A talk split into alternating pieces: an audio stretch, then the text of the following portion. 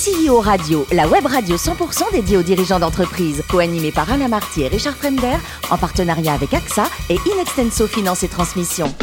Bonjour à toutes et à tous, bienvenue à bord de CEO Radio. Vous êtes plus de 38 000 dirigeants d'entreprise abonnés à nos podcasts vous pouvez réagir sur les réseaux sociaux. À mes côtés, pour co-animer cette émission, Marc Sabaté, directeur associé et directeur général d'Ilexenso Finance. Bonjour Marc. Bonjour Alain. Aujourd'hui, on reçoit un garçon formidable, Hugo Babé, qui est le fondateur de Moksha, qui est le cocktail sans alcool dont le monde entier nous envie. Bonjour Hugo. Bonjour. Alors, vous êtes né en 1991, ça nous rajeunit pas ça, mon cher Marc, un diplômé de Toulouse Business School. Alors, l'une de vos grandes passions, avant de parler de Moksha, c'est la photo. Vous adorez la photo. Oui, bien sûr. J'ai commencé euh, tout de suite après euh, tous mes stages d'école à travailler euh, en vidéo photo dans une maison de production à Montréal. Et après, une fois à mon retour, même dans la partie de vie que j'ai pu faire à San Francisco, je travaillais aussi dans la, dans la photographie. Et ensuite, dès mon retour à Paris, j'ai continué à travailler en photographie de mode et à, à gérer la lumière pour les photographes. Et votre meilleur et pire souvenir de photo?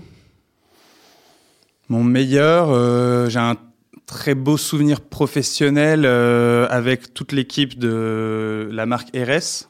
RS, très bien, oui. Ouais, euh, Coquin, c'est très mignon, RS, avec les maillots, oui. Oui, oui, non mais non mais pas forcément du point de vue coquin, mais c'était euh, toute l'équipe était très pro, c'était ce qui se passait était c'était excellent en fait d'un point de vue Et le pire professionnel. souvenir, le jour, je sais pas, ça marchait pas, il n'y a pas de lumière, il y avait, non, il n'y a pas eu jour une galère, non? C'est les journées sous la pluie en extérieur. Ouais, ça c'est chaud ça. Alors, donc racontez-nous Moksha, donc M-O-K-S-H-A, tout commence en Laponie, il y a 4 ans. Oui, bien sûr, on part en famille euh, faire Noël là-bas. On salue votre père, Jean-Paul. Et euh, ouais, bien sûr. Et euh, et donc le premier midi, au fin fond de ce petit chalet, la dame nous dit il y a deux thermos, un chaud, un froid, vous pouvez goûter. Et, euh, et donc c'est ça, ça a été ma petite Madeleine de Proust à moi. C'est ce moment où je découvre cette couleur, euh, l'odeur, euh, le goût d'une boisson qui en fait, je le comprenais après, et la base de leur vin chaud. la majorité de la consommation de ce produit là-bas, c'est en fait le vin chaud uniquement autour des fêtes de Noël. Tout le reste de l'année, ils n'en consomment pas. Et il y a très peu de versions sans alcool, ou alors, quand je voulais au début les importer, bah, en fait, c'est soit des gros groupes industriels, donc Oui, ça veut ça. dire beaucoup de sucre, beaucoup de chimie, euh, ou alors c'est euh, la petite mama euh, chez elle qui fait ça, mais qui ne le vendra jamais à un Français. Et d'où vient le, le- la marque, enfin le nom, en tout cas, Moksha, ça veut dire quoi? Moksha, c'est un mot que j'ai rencontré dans mes lectures. Ça veut dire libération émotionnelle. Euh, c'est euh, un des piliers pour atteindre le nirvana chez les bouddhistes. Oh là la- notez la marque, ça, pour vos grandes nuits d'hiver, là. Et alors, sur les, les bouteilles, on va parler après du produit, hein, il y a un colibri? Oui, alors euh, ça c'est parce que j'adore lire sur le branding, le marketing émotionnel et tout ça. Et donc je trouvais que d'avoir un totem qui soit représentatif de la marque, c'était super intéressant. Ça permet d'y ajouter des symboles, des valeurs. Et, et donc moi j'ai choisi le colibri parce que à l'image de ce produit, qui est une inspiration que je suis allé chercher en Finlande, on a ajouté toute la partie vibratoire et énergétique que j'ai pu découvrir en Amazonie. Euh, et puis moi je suis français. Donc finalement, il y a déjà un petit peu de ce côté colibri à aller picorer dans les fleurs du monde entier pour euh, produire un nectar. Alors, c'est pas facile de déguster à la radio, mais comment on peut le définir? Donc là, donc, donc on est d'accord, il y a, il y a deux produits, c'est ça? Il y a à la fois du fruit et des épices, Oui. euh, mais qui sont complètement harmonisés euh, les uns avec les autres. Il n'y a pas forcément quelque chose qui prend fondamentalement le dessus. Euh, le définir, c'est justement, c'est déjà de commencer par accepter de faire une découverte gustative. Alors, le produit est rouge, en tout cas, quand on, quand on le regarde. Oui. Donc, ça vient d'où la couleur rouge Il y a des fraises, des cerises. c'est le cassis Ah, et la myrtille et la myrtille, quoi. qui donnent sa couleur rouge. Et donc, ça peut être chaud ou froid?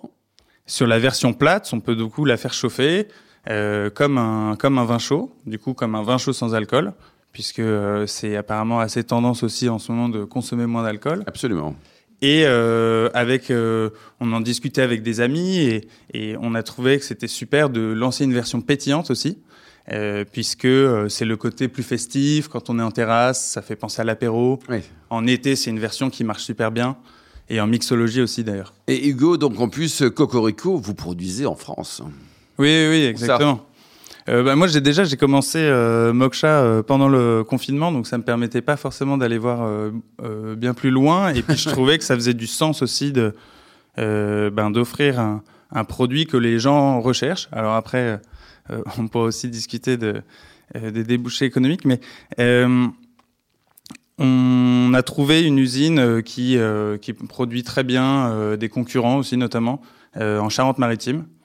Et, et, donc, en fait, moi, je leur livre bah, à la fois, bien sûr, ma propriété intellectuelle, mais aussi du bouchon à l'étiquette en passant par la bouteille. Et eux ont bah, les investissements pour avoir un lieu énorme, les machines, etc. Et aujourd'hui, donc c'est le tout début de l'aventure. Hein. donc vous avez combien? Vous avez 30 points de vente, c'est ça?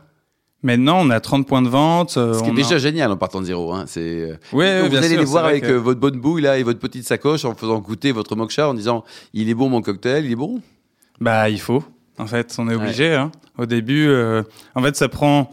J'ai trouvé que c'était assez simple de monter une une marque et un produit. En revanche, le plus dur, c'est euh, la distribution. Euh, parce que, bien sûr, euh, on va dans un établissement, le manager est pas là, faut qu'on revienne. Ah on apprend la vie, Hugo, là exactement, aussi. Exactement, Et l'ambition, c'est aussi la, grande distribution. Est-ce que des, belles enseignes, comme je sais pas, Carrefour, par exemple, pourraient être un, partenaire pour vous ou pas?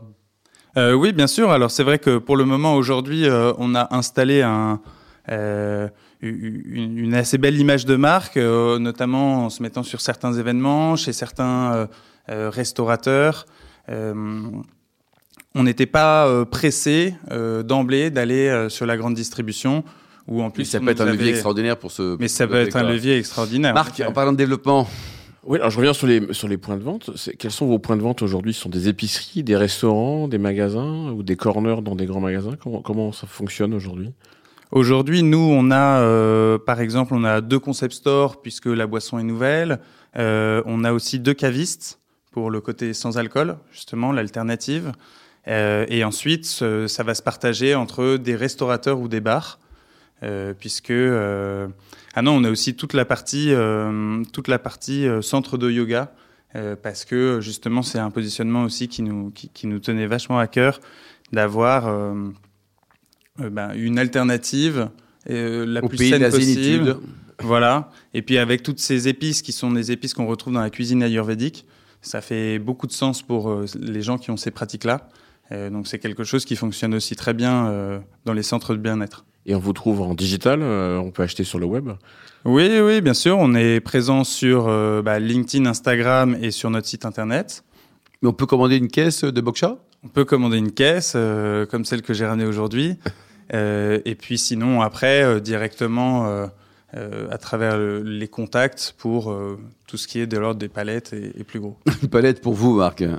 je vais revenir sur la, la, la partie économique, parce qu'il faut en parler aussi. Euh, vous avez démarré pendant, pendant le confinement, vous l'avez dit tout à l'heure. Quel chiffre d'affaires aujourd'hui, à peu près, la marque représente Et comment on finance, non pas l'aspect création et, et, mise en place, mais comment on finance le déploiement, la distribution, le besoin en fonds de roulement que ça génère. C'est compliqué euh, comme démarche euh, économique.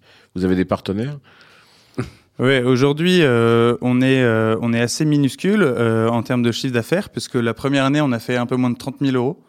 Donc c'est déjà pas mal, hein, il faut les C'est déjà hein. bien. bien moi, ça me permet pas d'en vivre. Je vis encore de la photo, mais voilà.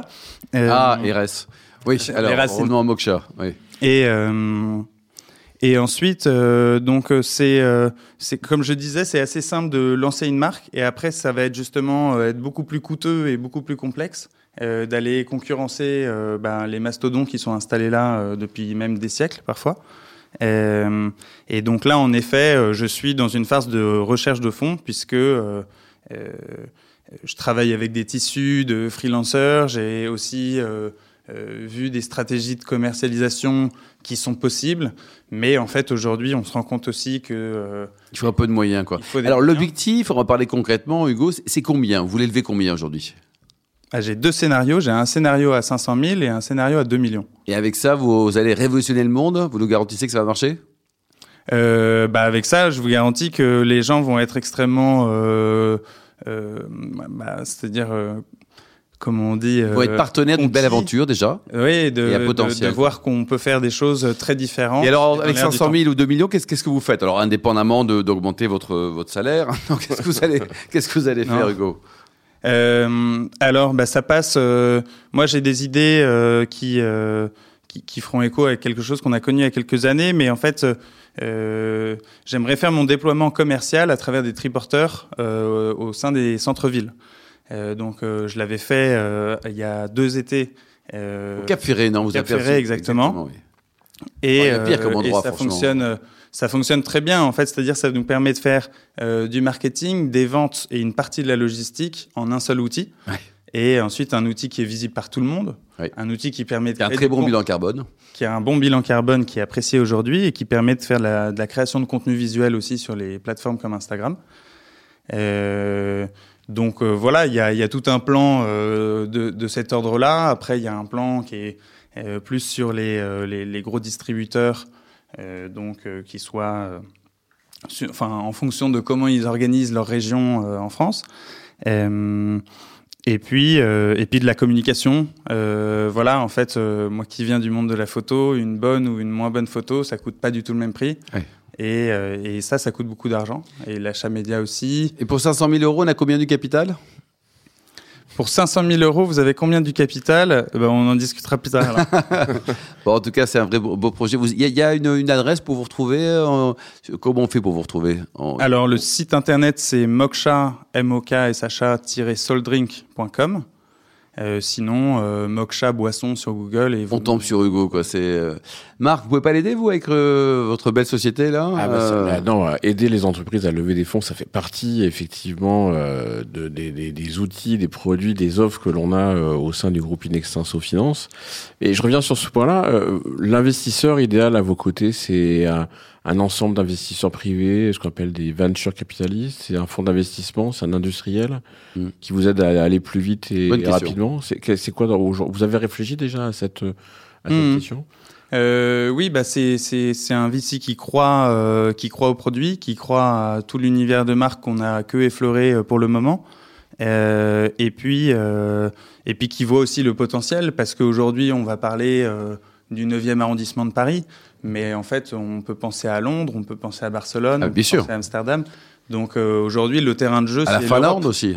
Euh... C'est un filet sympa de revendre ça en Finlande, non? En Laponie. Oui, oui, bah, je pense qu'il serait, il serait content. Hein. Euh, enfin, euh, on, on, parle beaucoup aujourd'hui. Euh, donc, vous avez évoqué le fait que la boisson est sans alcool. on parle ouais. beaucoup de, de, de, baisser le taux le sucre. On parle beaucoup de bio. on parle beaucoup de de produits euh, RSE. Comment vous situez votre produit dans, cette, euh, dans cet environnement euh, sans sucre, bio Est-ce que Yuka vous donne une bonne note? Alors, euh, c'est assez incroyable parce que euh, je, je parlais avec Yuka il y a pas longtemps. Il nous donne une note que je trouve complètement naze et de 49 sur 100. 49 sur 100 Alors que euh, on fait partie des boissons les moins sucrées du marché. C'est bizarre, oui. On est bio. Euh, et ensuite, euh, les baies qui sont pleins d'antioxydants et les épices bah pleins oui. d'anti-inflammatoires, mais ils valorisent pas ça. Et ils le valorisent, ou s'ils le valorisent, ils le valorisent qu'à 10%, par exemple le label bio. Et euh, 60%, ça va être sur la quantité de fibres qu'il peut y avoir, enfin sur le, la base du Nutri-Score. Ah oui. Nous, on est une boisson euh, voilà. On bon, nous, on va créer le, le, poisson, le label CEO Radio et vous aurez 99 sur 100. Voilà. on est d'accord. Nous entendons vos arguments. Pour terminer, Hugo, pas de regret de ne pas être devenu pour l'instant, en tout cas, pilote de Formule 1 euh, non, non, non. La dernière fois, j'ai été faire du karting et j'étais hyper content. euh, mais euh, non, sinon, non, pas du tout. Bon, super. Voilà, donc ceux qui souhaiteraient vous soutenir, c'est un, un, garçon formidable avec un très joli produit. Euh, vous nous rappelez donc le, le site, c'est quoi votre site, Hugo? C'est moksha-soldrink.com. Merci beaucoup, Hugo Babé. Merci, Marc Sabaté. Fin de ce numéro de CEO Radio. Retrouvez toute notre actualité sur nos comptes Twitter et LinkedIn. On se donne rendez-vous mardi prochain à 14h précise pour une nouvelle émission. L'invité de la semaine de CEO Radio, une production B2B Radio.tv en partenariat avec AXA et Inextenso Finance et Transmission.